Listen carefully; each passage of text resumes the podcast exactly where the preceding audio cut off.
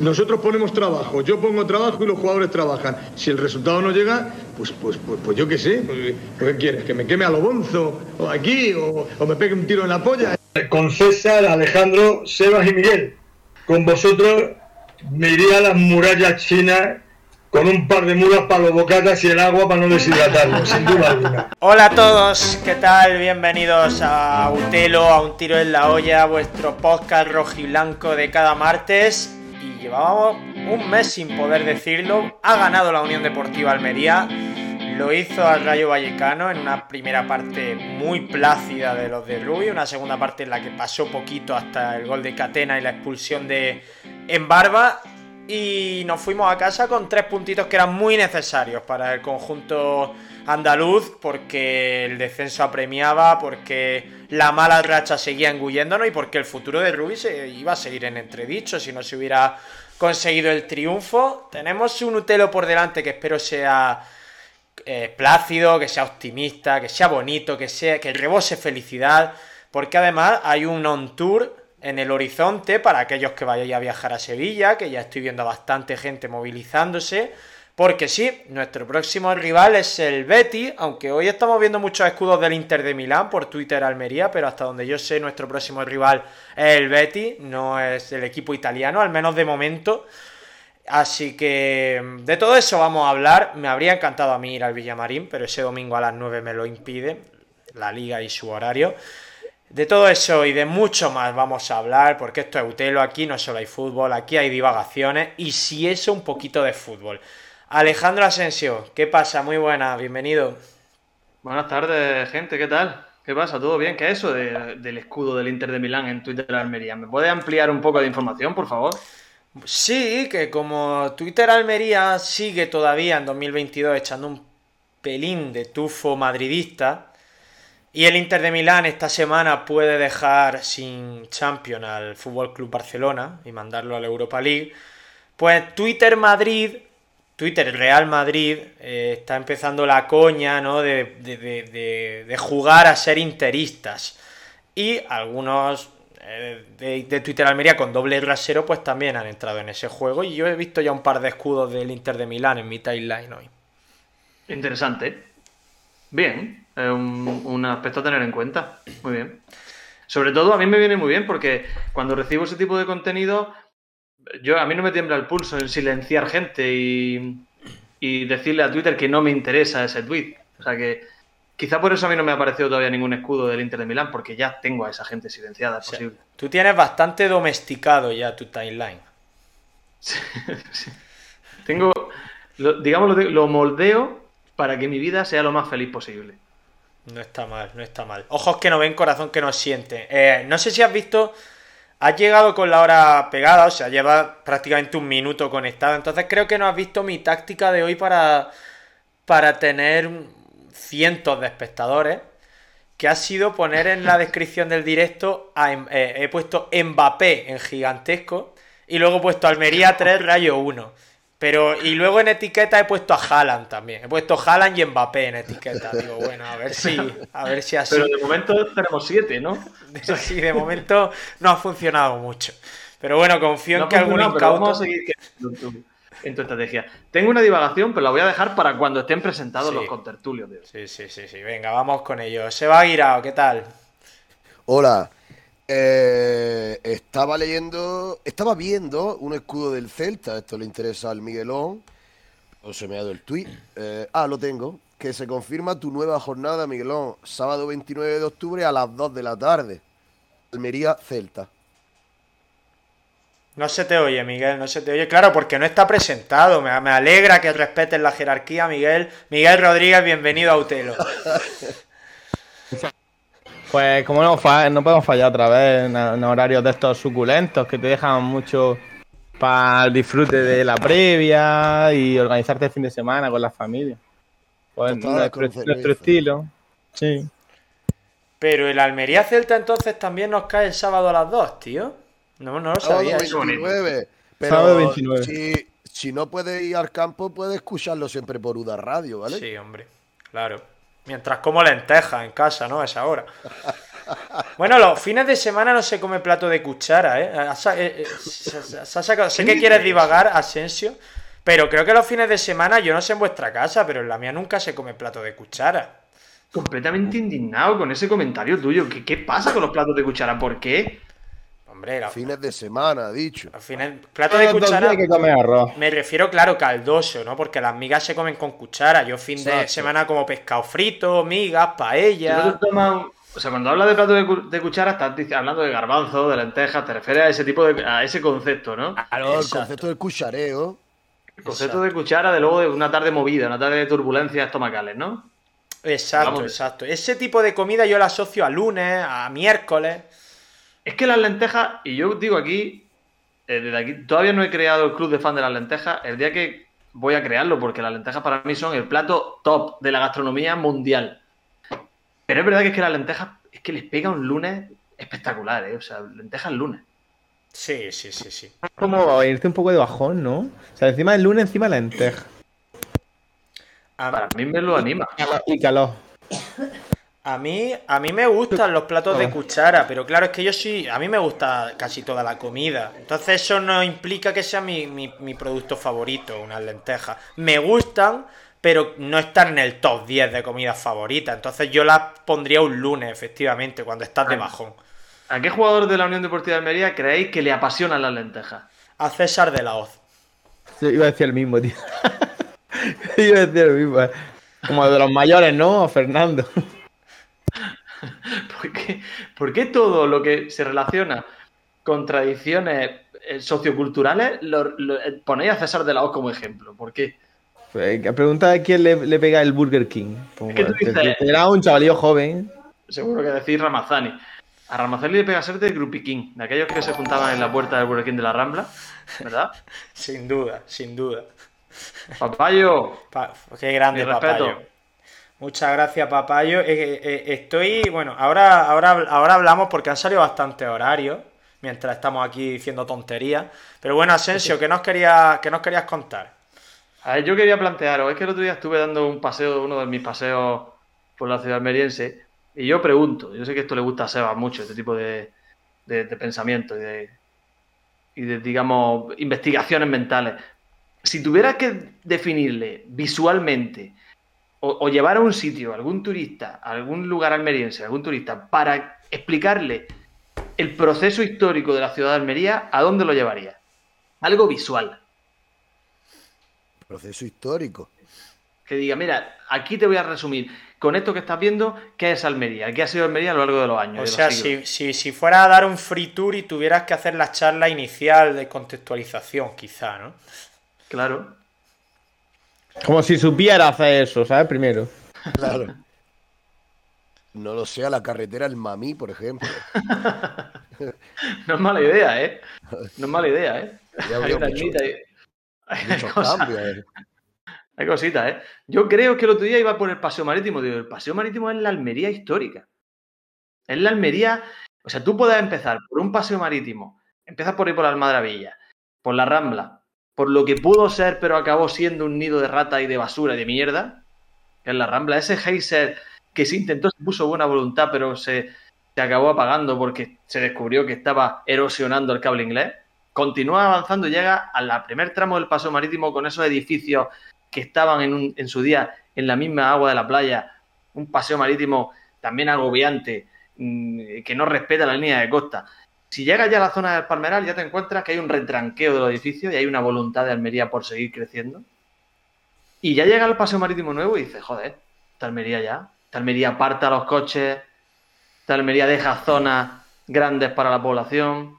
No, decir, hablando de apartar los coches, el otro día me leí el, el- la normativa esta municipal de, ¿cómo se llama? En fin, para los coches, las bicis, los peatones y todo esto. O sea, estoy ahora mismo en disposición de cuando algún subhumano que conduce un vehículo motorizado me pite, o hoy, por ejemplo, que iba por una rotonda y el de dentro se ha cruzado los tres carriles y me ha pasado por delante. O sea, Formidable.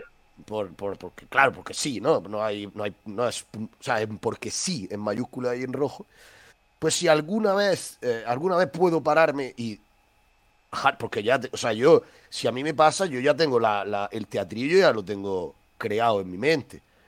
O sea, yo me pararé tranquilamente, dejaré la bici en el suelo, iré a hablar con el conductor o conductora, entonces le recitaré como un salmo, pues, o la gilipollez que ha hecho, o por qué tengo derecho a ir por la calzada, o cualquier historia así.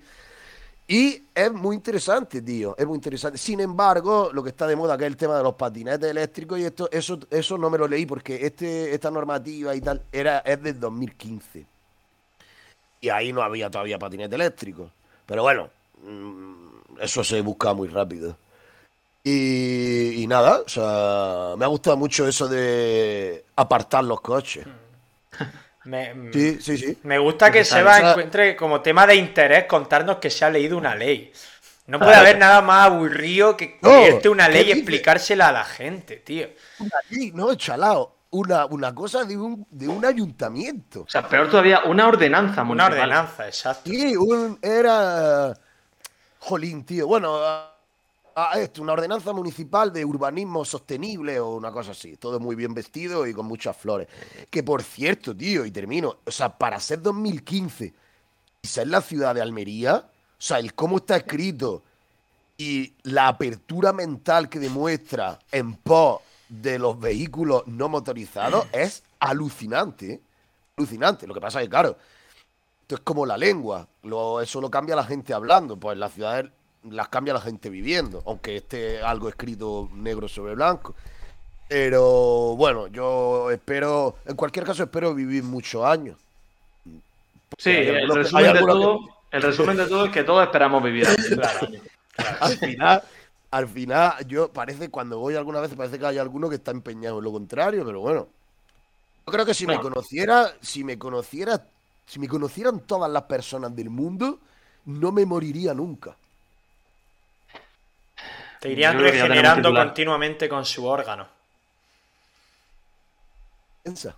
¿Tú, tú te mereces, ¿Tú crees que si hubiera que elegir un ser humano, un ser humano Planeta. eh, que adquiriera, que adquiriera la virtud del ajolote?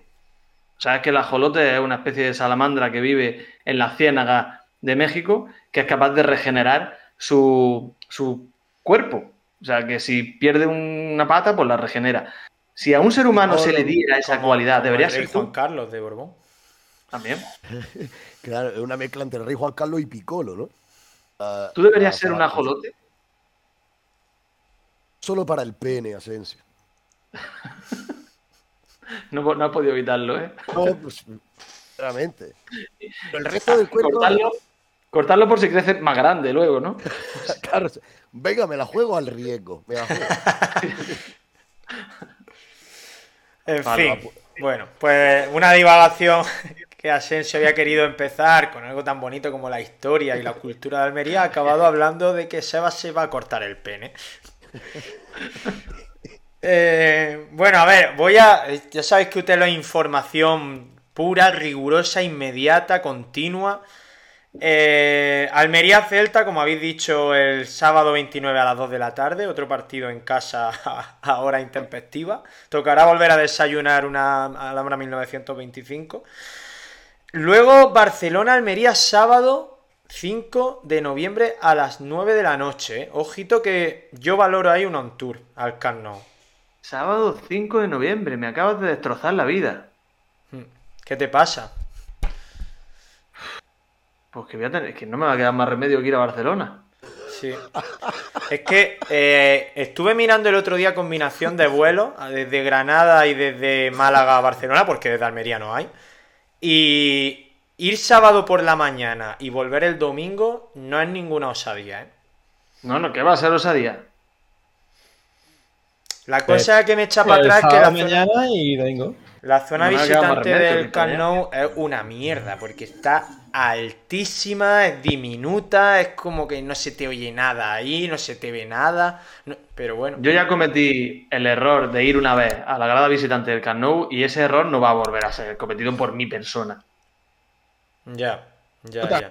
Las taquillas y te vende cualquier aficionado del Barça, fiel a sus colores, te vende más barata en la puerta en su Sí, abono, está, está muy de moda eso, la verdad, ahora en, en- Sí, además en. Barcelona se puso de moda el año pasado. Bueno, y el último horario que ha salido, y creo que este nos interesa por cierto proyecto que podamos tener entre manos, Asensio.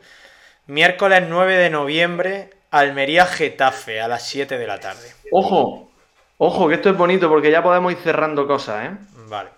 Esto es bonito. Podemos anunciarlo aquí hoy ya. Bueno, mejor ciérralo y luego lo anunciamos. ¿Está cerrado? ¿Ah, sí? Claro. Ah, vale, pues ah, entonces anúncialo tú porque yo no sé el día y la hora que va a ser eso, lo sabes tú. La, la hora no la sabemos tampoco. Bueno, en cualquier caso, que el día 8 de noviembre, César Vargas y Alejandro Asensio y, y, y el Seba Guirao si quiere, y Miguel Rodríguez si quiere, y todo lo que quiera, estaremos en la librería Picasso representando otra vez el 30 historias sobre la Almería y otro ascenso palpitante, segunda edición. Y la primera también. Sí, presentaremos ambas. Ya está. Por cierto, ayer estuvimos 8 de noviembre, eh, lo recordamos. Que le apetezca, pues ahí estaremos. Haciendo un Utelo en directo en la, en la librería Picasso. Y bueno, y firmando por el que, que quiera que le firmemos un libro. Ayer, no sé, esto es otra divagación más. Venga, venga, va. Surgió una conversación de chat privada entre tú y yo, César, en lo que, por algún motivo que desconozco, comenzamos a poner nombre a la- al, al segundo libro que podríamos llegar a escribir. Tú, yo, Seba, Miguel, el, el que se apunte. Y surgieron varios nombres divertidos. Sí, un hipotético segundo libro, no estamos escribiendo ningún libro, pero no sé por qué salió ese- esa conversación. ¿Puedo decir qué nombre propusiste tú? Venga, sí, pero dilo. 30 historias sobre la Almería y otro descenso palpitante. Giro de los acontecimientos. La segunda parte, claro. Pero yo ese libro, si sale con ese título, yo le pondría el, el, el- los este para que suene como lo de los niños chicos. Tú pasas una página, claro, le, le des y suene un... Y habría, habría claro, que ver, un- un habría que un ver, audiolibro, pero de la Almería. O sea, que suene, por ejemplo, no sé, la voz de... La voz de el Bilal Touré o alguna Correcto. cosa así. Sí, Yo sí. estaría A lo mejor que, que tú puedas, que sea desplegable, ¿no? Que tú llegues a Samu Costa y puedas desplegarlo y veas a Samu Costa pegar una patada en el pecho a alguien, ¿no? Sí, sí, sí, habría sí. que ver qué tres, con pestañas que se qué tres protagonistas elegiríamos por una portada, sí, ¿no? Un Guiguedes de la vida, un, un Claro. Milovanovic, no sé. Sí, sí, sí. Milovanovic no porque firmó, fi- bueno, oh, joder, es que hay muchísimas, muchísimas divagaciones y tenemos que hablar del fútbol, tío. Iba, Ah, iba a va. decir, tenemos que contar, al final del programa contamos la historia de cómo Milovanovic ha firmado un libro de, de 30 historias sobre Almería y otro ascenso palpitante, pero no ahora porque tenemos que avanzar. Eh, Di, di los, los que los que propusiste tú, Asensio, los títulos que propusiste tú. No, los míos no son tan divertidos como el tuyo, pero yo propuse el resurgir del quinquenio negro. Sí, ese No son tan divertidos. Bueno, pero. Bueno, es que ahí ya estarías previendo que, iba a que va a durar cinco años un hipotético descenso de la Almería también. Eso Por ya eso, sería jugar no. a, a, a divinólogo, ¿no? No va a suceder, no lo vamos a escribir ese libro. Bueno, eh, en fin, ¿qué tal el sábado? Fuisteis. Bueno, Miguel no vio el fútbol por segunda semana consecutiva, ¿no, Miguel? Sí, y creo que la- este mes voy a ver menos fútbol que, que se va en, su- en uno de sus arrebatos. Ah, Todos compromisos todos fines de semana. De hecho, el Celta tampoco puedo ir. Va a haber menos fútbol que el árbitro que pitó el Almería Rayo. Uf, Que se ha visto poco fútbol en su vida. qué bárbaro. Sí, ¿eh? tan, sí, tan malo fue. No dejaba jugar dos minutos seguidos, tío. Horrible. No dejaba jugar, era desquiciante. Y mira que íbamos 3-0, 3-1, que era un partido a priori que todos estábamos predispuestos a, a pasar por alto ciertos detalles, pero es que era insufrible el árbitro, el calvo. Eh, No evitarlo, ¿no? es que nadie sabe cómo se llama, todo el mundo le dice el calvo. ¿Quién es ese hombre? Pero, ¿cómo ese hombre? Es, es que esos árbitros, de verdad, son una mala noticia para el espectáculo, para el deporte en sí. Que son una mala noticia esa gente. Ese tío no ha visto un partido de fútbol en su vida. Ese hombre ha estado en muchos, pero no ha visto ninguno. Sí, sí, sí. Eso no es arbitrar en un deporte, que el fútbol es un deporte de contacto, que cuando uno roba una pelota tiene que tocar al rival obligatoriamente, porque el fútbol es un deporte de contacto. Ya está, ese tío estaba parando el partido cada dos por tres. González fuerte, dice aquí Francis Fer. Es que cuña es Francis, tío. No puede. Tiene que decir, eh, que yo sí lo sé, eh. No te creas que, que yo soy como tú.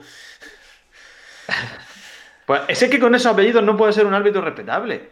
Son apellidos muy normales. Sí, sí, es cierto. Es cierto. Bueno, eh, ¿tú lo viste, Seba? Yo me lo puse en el móvil ahí medio que.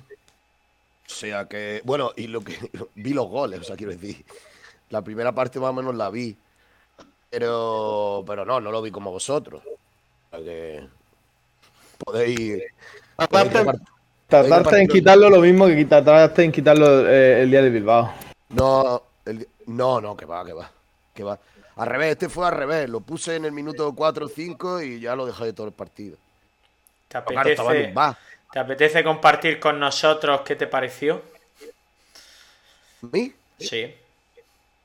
Yo durante y justo después del partido solo tenía una eh, obsesión y era querer preguntaros a vosotros dos qué, eh, qué jugadores habían sumado minutos de esos eh, de los que hablamos la semana pasada que no habían subido minutos, demás, etcétera, y que y, y de los cuales no podíamos tener una opinión general. Entonces, entiendo. yo creo. ¿Te acuerdas que la semana pasada hablamos de. Hay tantos futbolistas que no tienen minutos y demás, o que tienen poco? y Ah, eso? vale, vale.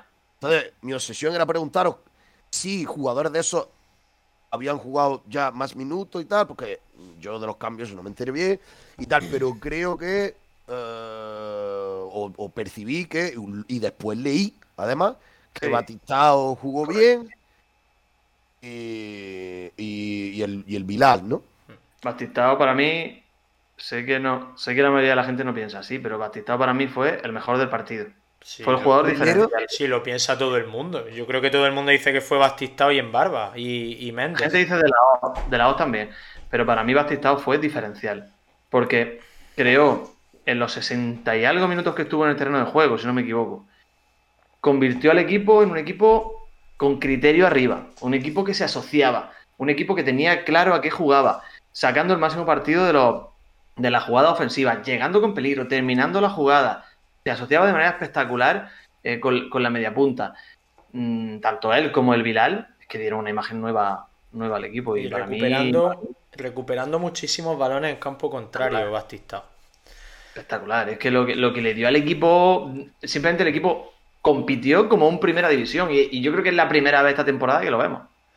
Eh, por contestar a Seba, hubo cinco cambios en el equipo titular. Entraron Melero, entró De La Hoz, entró el Vilal, entró en Barba y entró Leo Bastistao. Mm, Menos De La Hoz, que lo, teníamos, lo tenemos ya muy visto, ¿no? porque lleva aquí cinco años.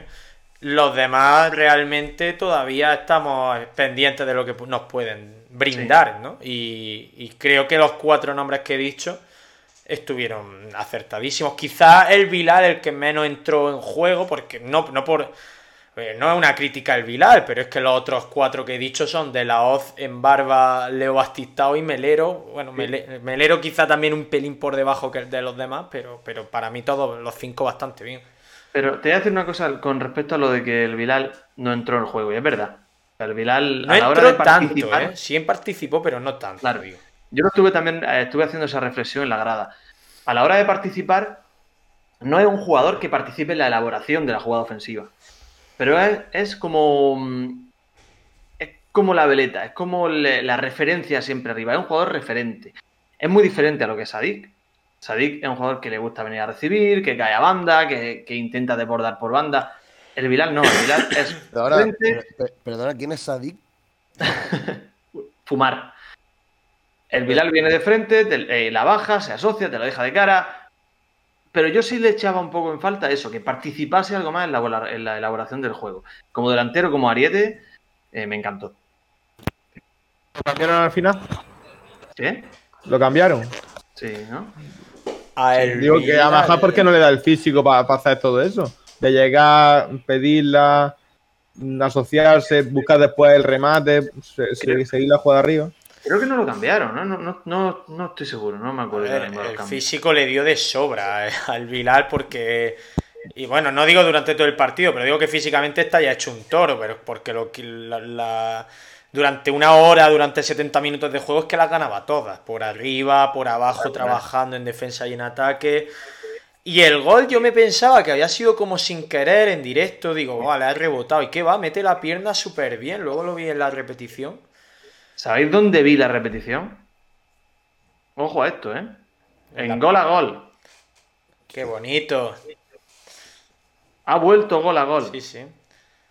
Con Ángel Con Ángel Acien Acien. y, Y Paco Gamero. Y Paco- Paco Gamero no, ¿cómo se llama? No, eh, Paco no, Gamero no. y Gámez. Ángel. Gámez. Ángel Gámez. Y Prieto. Espero que, espero que le pusieran al Almería el escudo del Algeciras. Hombre, por supuesto. Pa- pa- Y, pa- y el, y el resumen la del Moralo.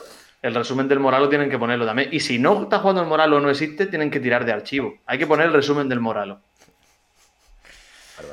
Yo vi la repetición en el estadio, Asensio, me creía que iba a decir ahí porque en el descanso pusieron 45 veces repetidos los goles en los videomarcadores.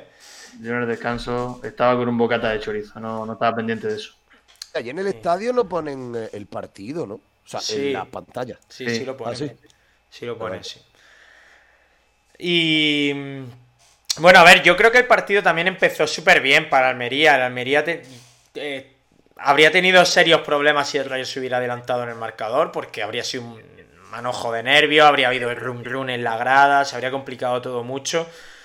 Y el hecho de empezar con un regalo de Diego López, que de verdad, por mucho que el, el equipo esté presionando arriba, como estaba haciendo el Almería, lo cual es de agradecer y de elogiar a Rubi, que el equipo saliera presionando alto, pero por mucho que un equipo presione arriba, es completamente incomprensible lo que hizo Diego López. Es que le regaló un balón a Embarba, un Embarba que estaba ahí, no es que apareciera por sorpresa, es que estaba cubriendo al defensor. No sé si era Catena, el defensor del Rayo, el que estaba cubriendo. Y Diego López se la regaló. Para colmo, eh, Diego López había entrado en el equipo a, a pesar de que Dimitrievski lo estaba haciendo bien. Es decir, eh, fue un fallo, un fallo que no es propio de un portero de la experiencia de Diego López. Sí. Dimitrievski la semana pasada tuvo un fallo bastante gordo y yo creo que Iraola dijo, venga, pues voy a poner a Diego López, un poco como lo que pasa aquí con Fernando y con Pacheco, ¿no? Diego López al final es un transatlántico que tiene ahí en el banquillo y imagino que Dimitrievski no tenía mucho margen de error y lo que pasa es que Diego López pues no dio la talla. Tiene 40 años ya Diego López, ¿eh? pero bueno, también los tiene Claudio Bravo, por ejemplo, que para un portero 40 años tampoco es- tiene que ser sinónimo No. de estar acabadísimo.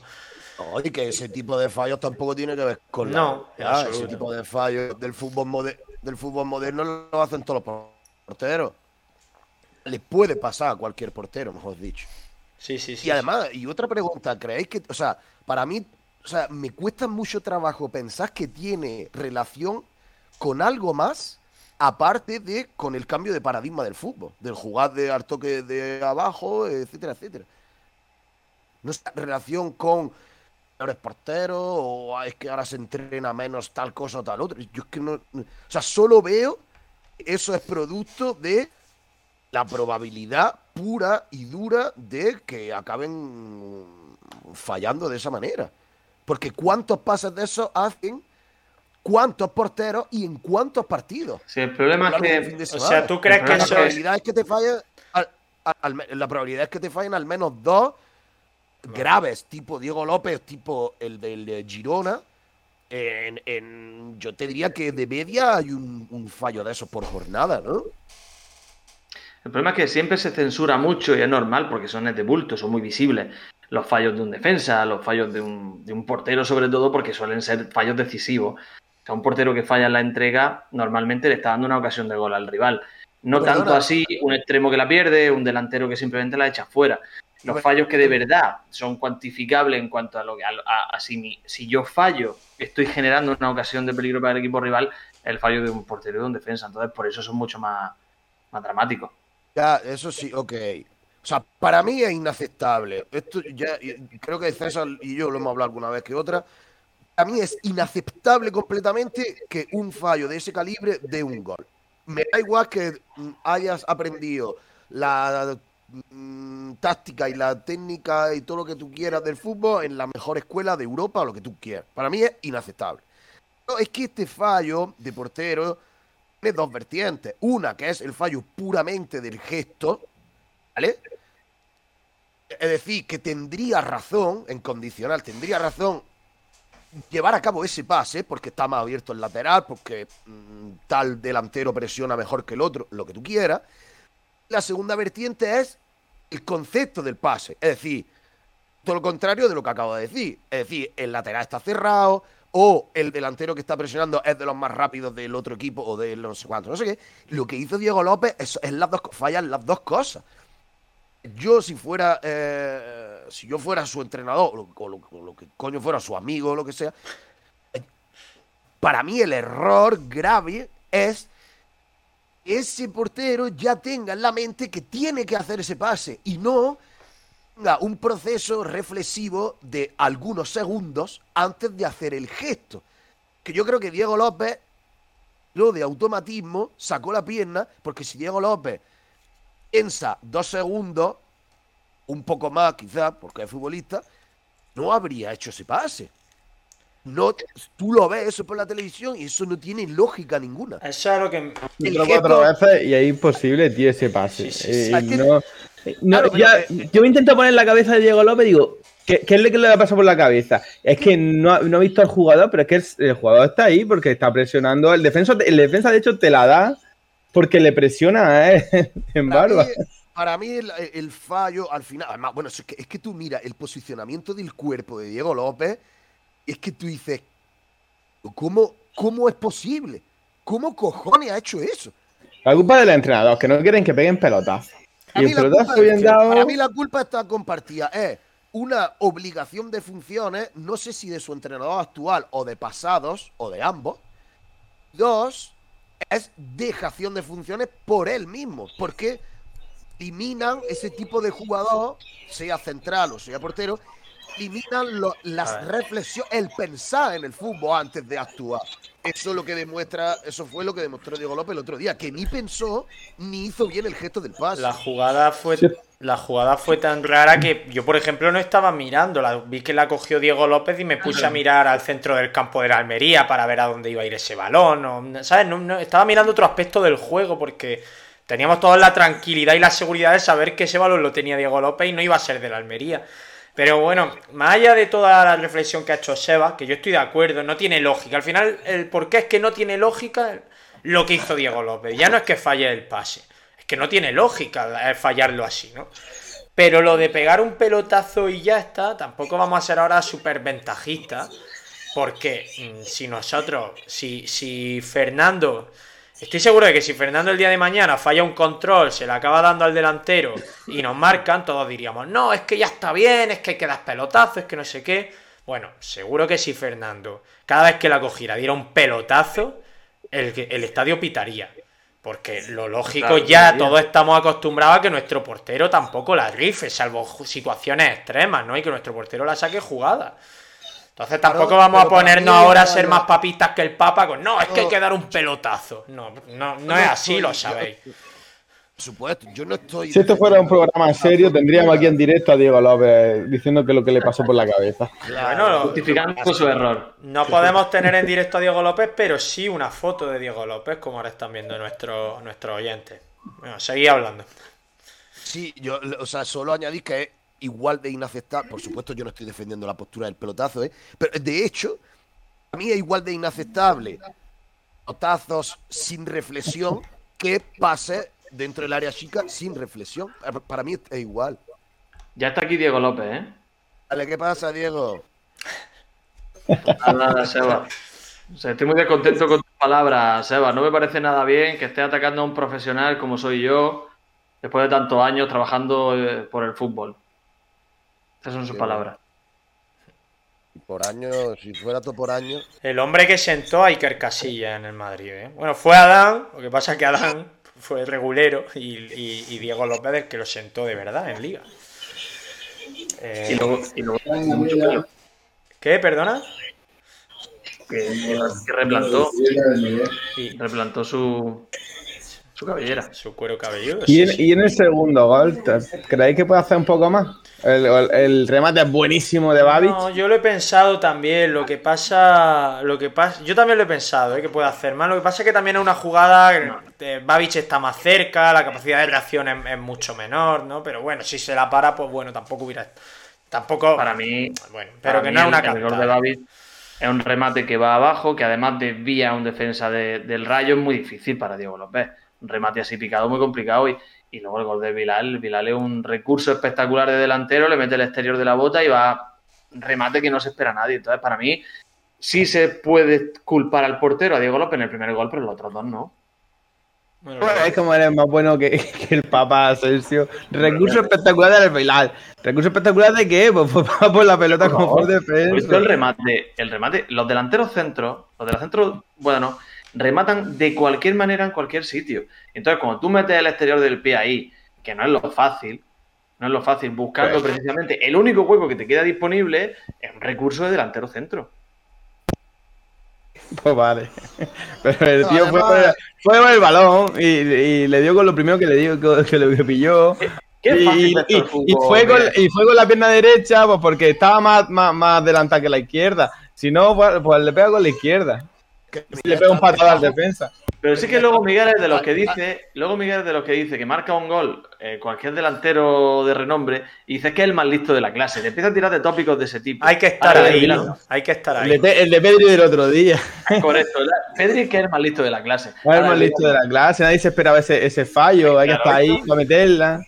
Todos juegan, no hay equipo pequeño. Allá de-. Este es Miguel Rodríguez. Más allá del gol, yo de verdad no le encuentro lógica que Rubí no le diera ni un solo minuto al Bilal en San Mamés. Sobre todo por cómo estaba el partido, y lo poco que estaba haciendo el equipo. Es que no le dio ni un minuto y el otro día pues demostró que, que ya está para jugar en el Almería y para ser titular. Porque más allá del gol, como hemos dicho Asensio, es que estuvo en todas. Trabajaba defensivamente, las saltaba todas, las luchaba todas. Le faltó as- asociarse, ¿no? Por ponerle un pero. Pero bueno, a lo mejor es que no es un jugador asociativo, yo qué sé. No todos los jugadores tienen que saber recibir de espalda y abrir a banda. Con que tenga luego verticalidad, velocidad, ataques bien al espacio y tenga otro tipo de juego, pues puede valer también. No, no necesita ser Benzema. Le tenía que permitir pechazo a UDA Europa 2026, que ya sabéis que es nuestro, nuestro usuario favorito a día de hoy. UDA Sí. Europa 2026. Volvemos a creer. Correcto. ¿Qué significa eso? Hombre, saca el significado. O sea, va, UDA Europa 2026. Oh, lo de pechazos, digo. Hombre, Ah, porque- el Bilal eh, hizo varias veces la misma jugada que llegaba, eh, se elevaba, daba un salto muy potente y la bajaba con el pecho. Ah, vale, vale, vale, vale.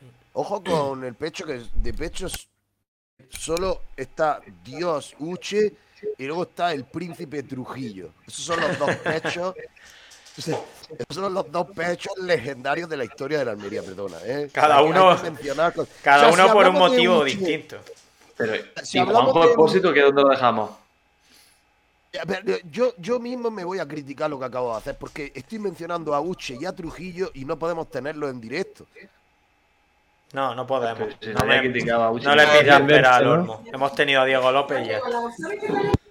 Nadie lo ha criticado, si estamos definiendo una de sus que, que era el pecho.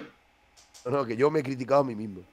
Ah, Creo vale. que- Entonces, ¿qué, qué va a hacer Almería la próxima? ¿Gana otra vez?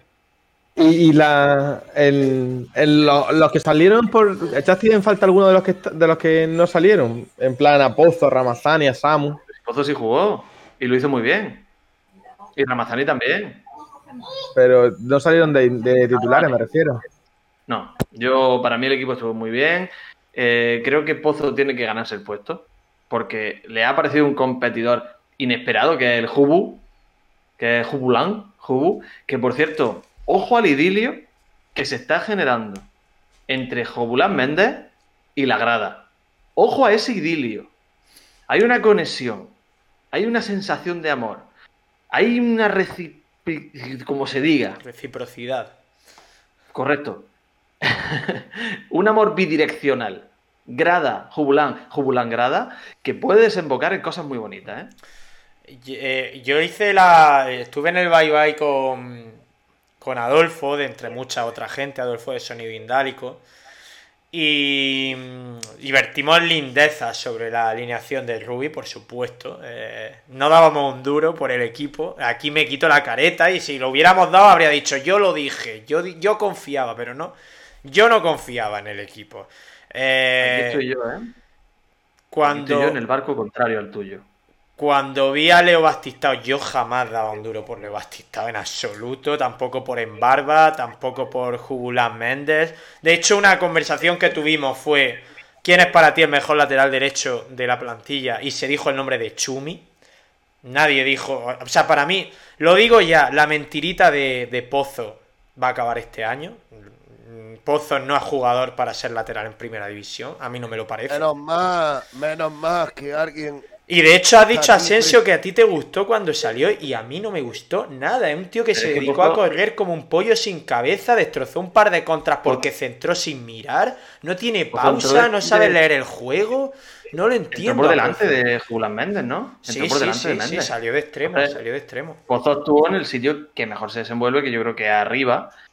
Y para mí lo hizo muy bien. Para mí creo que aguantó la pelota en, en varias ocasiones. Si no aguantó la pelota en jugada- ninguna, si, si, si va No. como un pollo sin cabeza, él no tiene, él no tiene pausa, no tiene mesura. Para mí no es- creo que le falta saber leer el juego, saber cuándo tiene que parar, cuándo tiene que ganar línea de banda, de fondo, centra sin mirar por centrar, que en una, no sé quién fue, no sé qué compañero fue, eh, César de la Hoz, creo, le dijo, tío, párate, porque centró a la nada y se le fue por, por línea de, de Sí. puerta.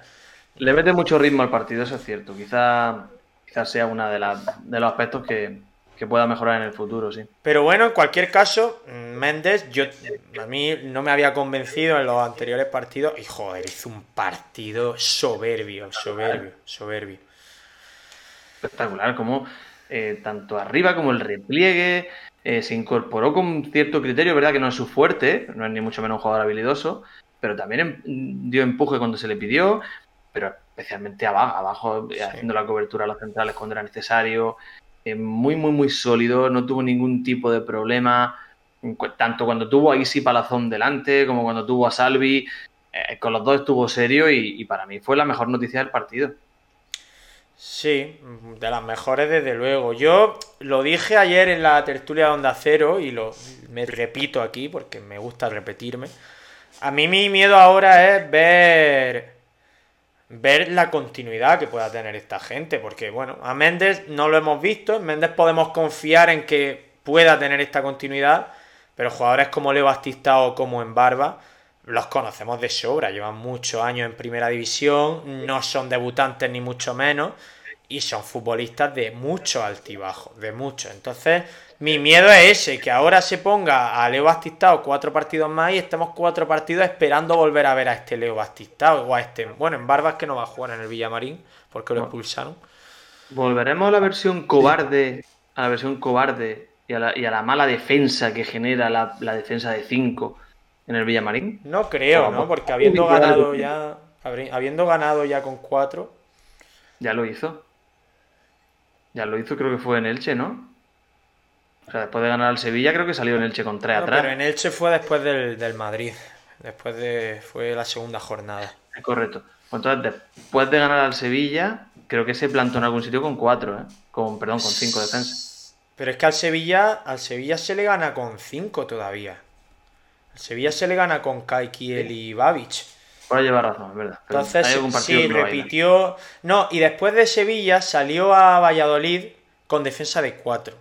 Y cuando pasó a defensa de 5 en Valladolid, en el minuto 70 o así, saca a Kaiki en Valladolid y no, hace- y marcaron no hacen gol. gol. Sí, exacto. Eso es, me estaba, estaba un poco perdido, eso es. Sí. Exacto. O sea, estoy- me, me, eh, o sea, me he puesto en la Wikipedia de Ubulán Méndez. Me, la he puesto, me he puesto la página en francés.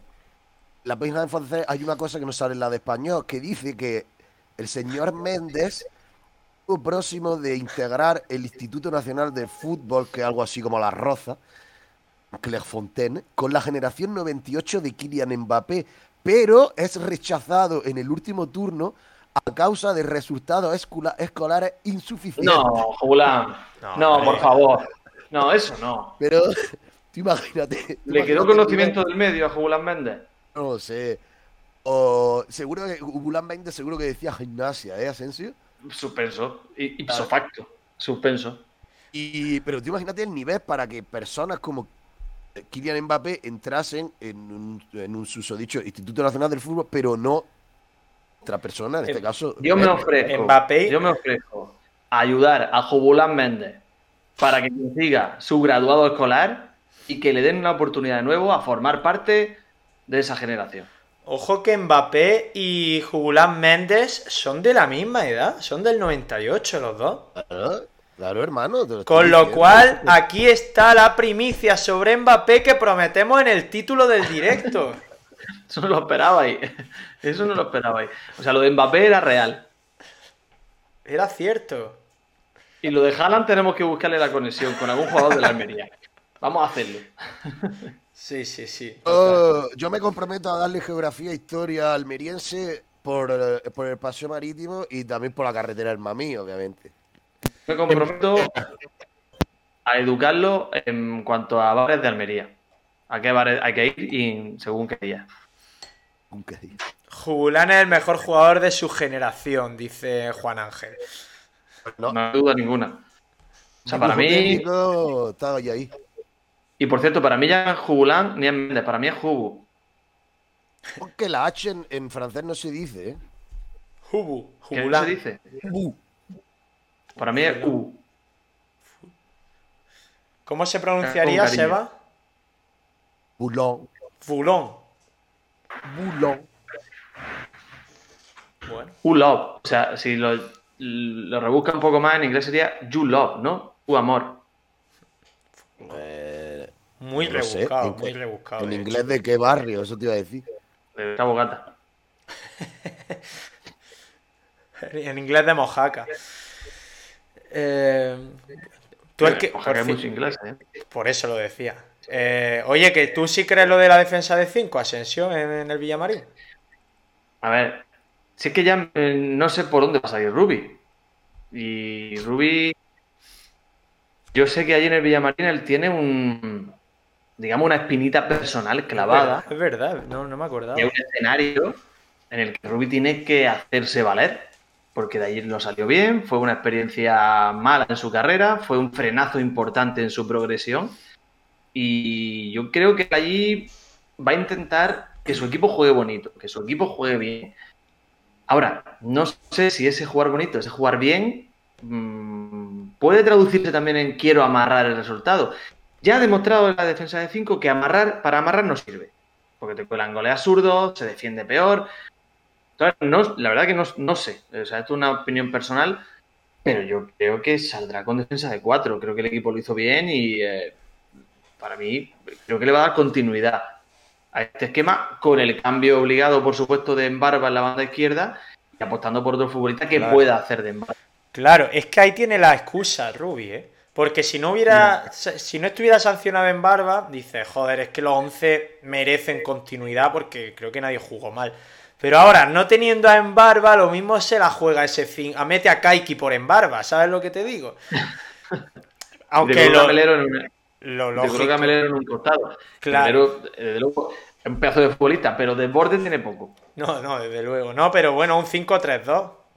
No te coloca a Melero en un costado, sino que te pone a Melero con Robertone y arriba Leo y, y el Vilar. Pero bueno, salga. yo creo que lo lógico.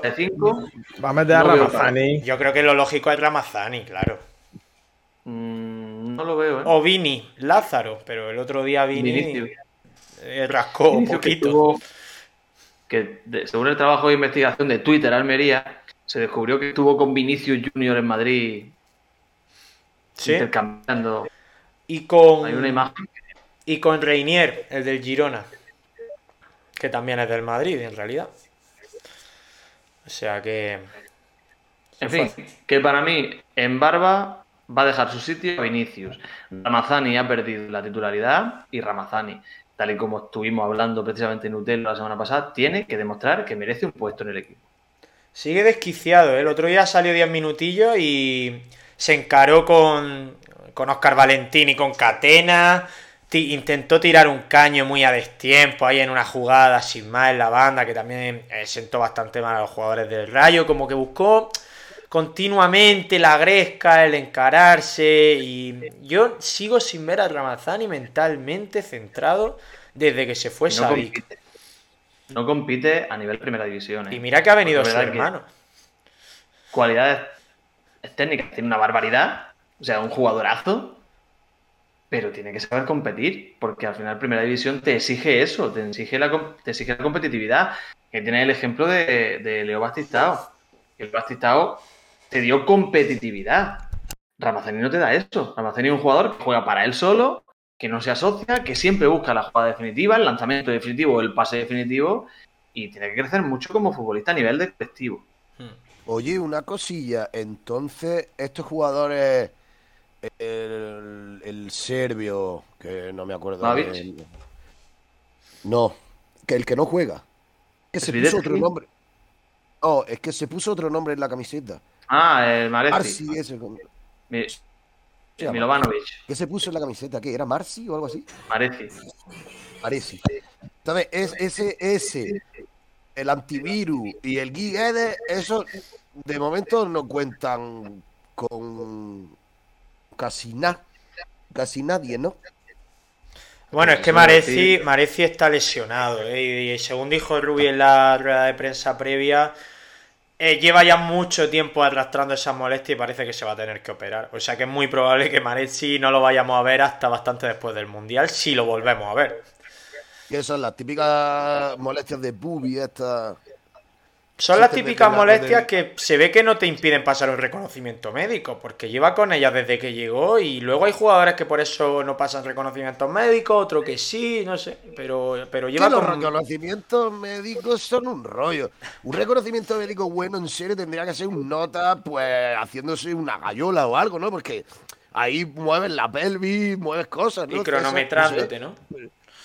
Claro, claro, como el del chiste. ¿Quién tarda más? ¿Uno con gafas o otro sin gafas? Pues que tiene gafas, porque tiene que estar haciendo así, ¿me entiendes? Entonces, parece, claro, Mareci, Mareci, eh, pues no ha eh, pasado un reconocimiento médico en condiciones. Guy Guedes no tiene excusa entonces, ¿no? Guedes y el antivirus. Eso no, ni no. Eviderki tienen ninguna excusa. Ninguna. Porque además tienen ficha del filial. Podrían estar jugando en el filial, pero es que no juegan en ninguna. Esa gente ha venido aquí, pues, digamos, siguiendo la estela de Javi Álamo. Sí. Miren a eso. ¿Juegan en el filial? ¿No entran en equipos hay- del filial? Lo que pasa es que Javi Álamo al menos tenía la decencia de estar lesionado. Pero esta gente ni siquiera se lesiona. Esa gente juega, hace, echa su rondo en los descansos de los partidos. O sea, esta gente podría emular al ya mito eh, Soleri y que un día los viéramos jugando a básquet en las pistas de la Avenida Mediterránea. Eso es lo que estaba pensando. ¿Te imaginas que son fichajes del Unicaja y, y se presentan en, en otra puerta? No, vale, tal. sí. ¿Y ¿Tú te imaginas, tío, por un momento? Es que cállate, Que de es repente que lo se- mejor. Es que yo sí me lo imagino.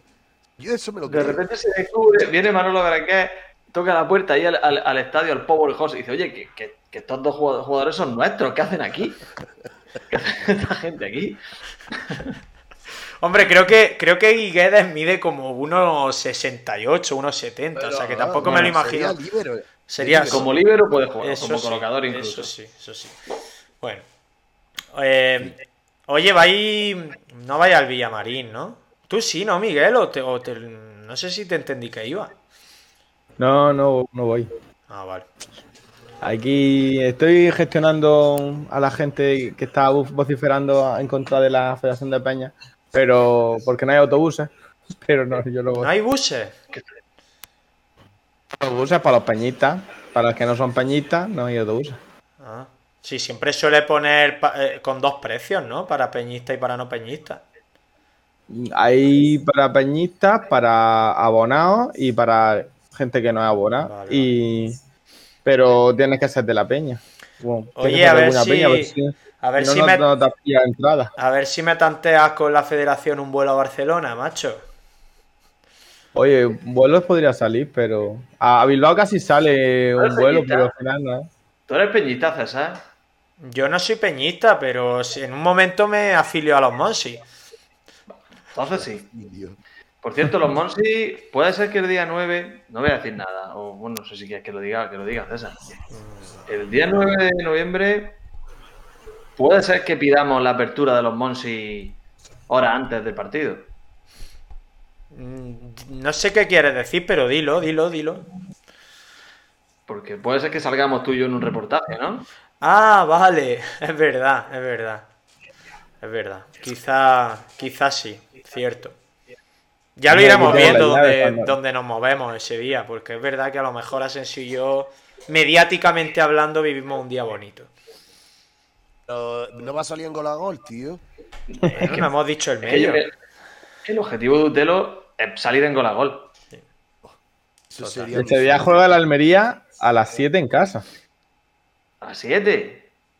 A las 7 en casa. Claro, ya se ha fechado ese día el partido, ¿no? Día 9 a las 7, Uta Almería, Getafes. Pues entonces. Podemos ir a merendar si quieres. A tomar un cafelillo. Si esto consiste en que va a venir un, un hombre que nos va a hacer un reportaje en principio, no vamos a decir de dónde todavía, por si se tuerce la cosa, y va a vivir la previa del partido con César y conmigo, el partido con César y conmigo, y pues imagino que después también algo hará. No- no ¿Eso significa que Ah, César va a ver el partido en tribuna? No. No, de hecho, significa que Asensio baja al barro y se viene a Bueno, al barro. Ojo, ojo, barro. Va a preferencia. Bueno, a ver. Es que imagínate que ese hombre, que además de un canal de televisión importante, es decir, que, que no es cualquier tontería. eh, si llevo yo a César en ese partido a tribuna y César ahí empieza, que si el, hombre de allí que empieza a, renegar, a insultar a, a no sé quién, al otro, que allí no canta nadie, que, las palmas en el himno. Claro, eso es, es- claro, sería como meter a un plebeyo en, yo qué sé, en una cena de las nuevas generaciones del PP o algo así, ¿no? Desentonaría mucho. Entonces Asensio, que sabe comportarse en todo tipo de situaciones, se viene a preferencia.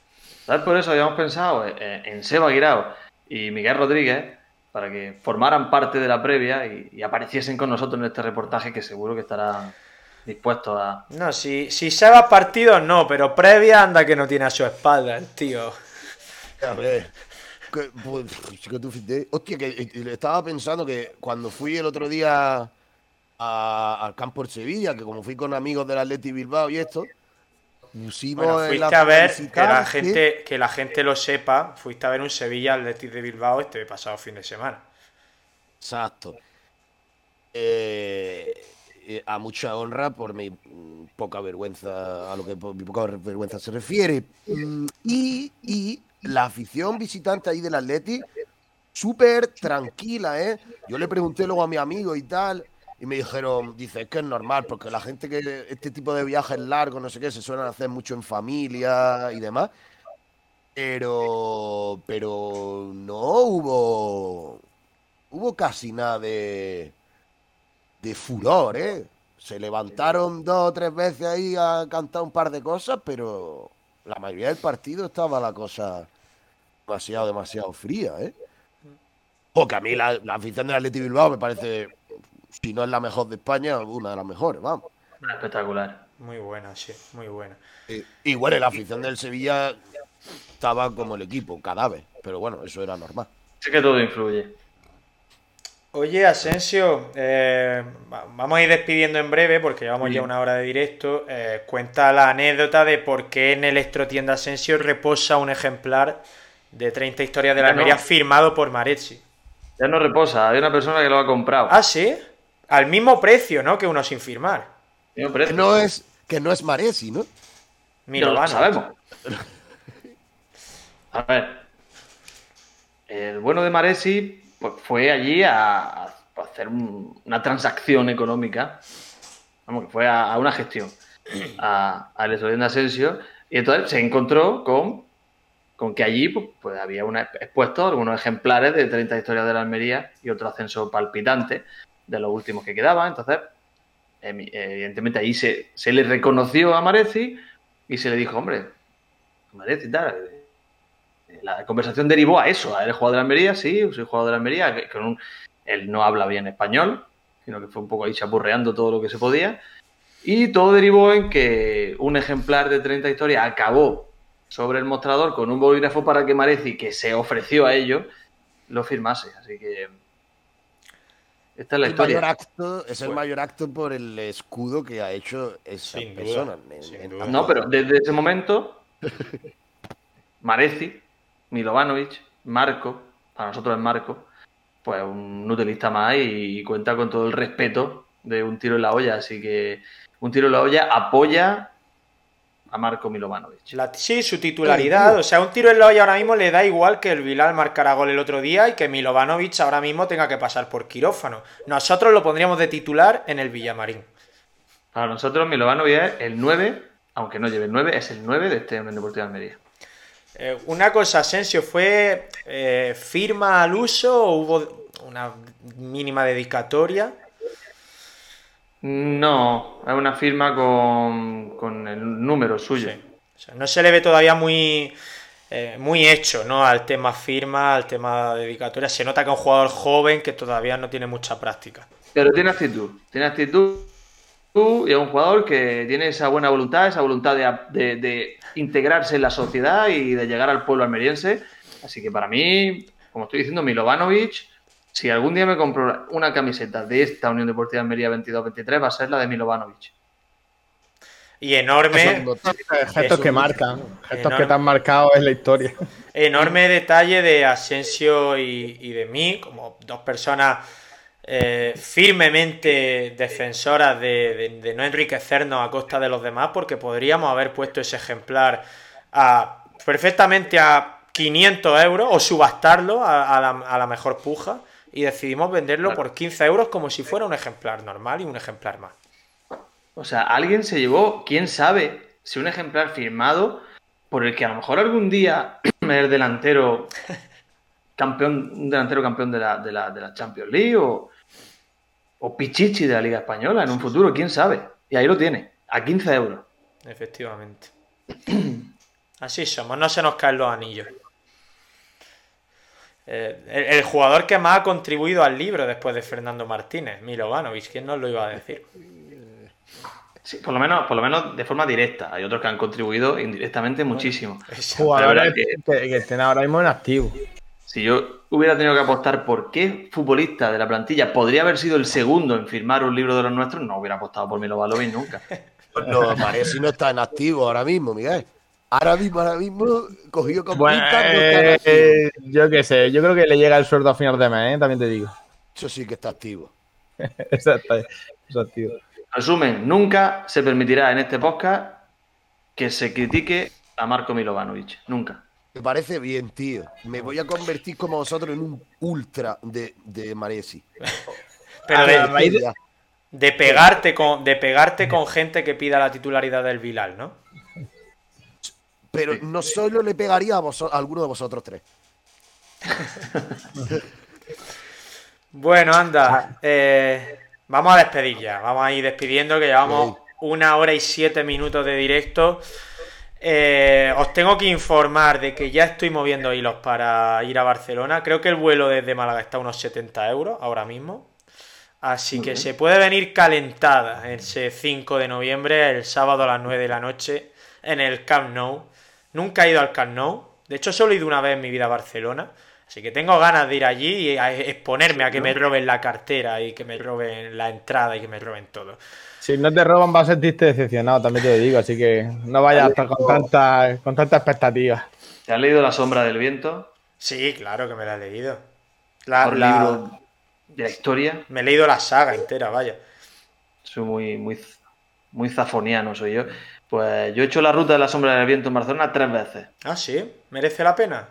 Merece la pena. O sea que si quieres día 5 antes del partido, hacemos la ruta de la sombra del viento. Pero no me la hagas tú porque sería intrusismo. Tendríamos que hacerlo a un guía profesional. Siempre. Eh, de la Rodi pregunta dónde a 70 euros. No lo sé, me lo acaban de decir por WhatsApp mis colegas. No sé si están hablando en serio o no. Pero supongo que en, el- Scanner. en No, no, Sky Scanner. Scanner. Supongo que en Sky Scanners es donde lo está mirando.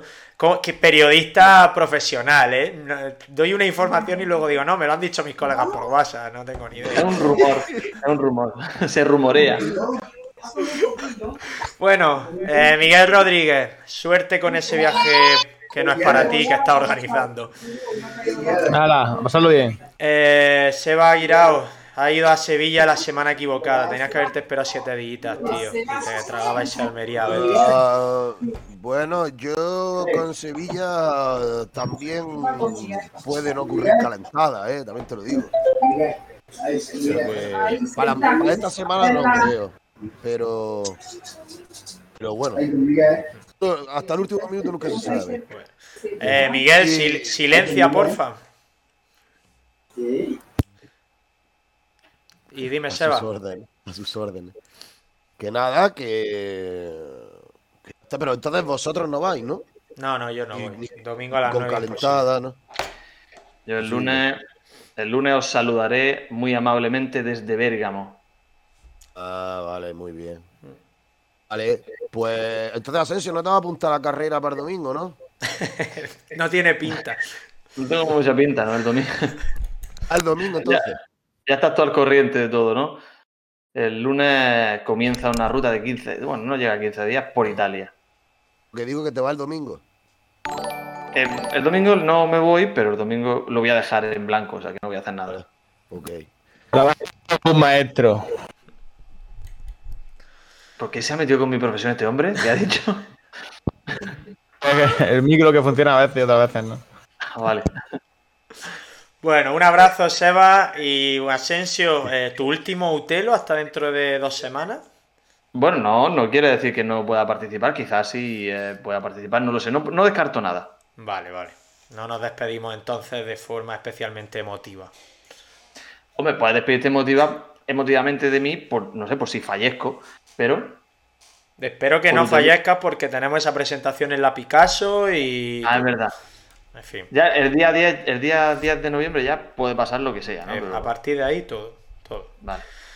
Bueno, pues esto ha sido Utelo una semana más. Eh, no quiero irnos, sin, eh, despedirme sin antes recordar que ya está la segunda edición de Un tiro en la olla, o sea, de Un tiro en la olla, no, de 30 historias sobre la Almería en todos los sitios de confianza y también en Amazon Kindle, que nunca lo decimos, pero si sois de leer en formato electrónico, formato ebook, pues también lo podéis adquirir ahí.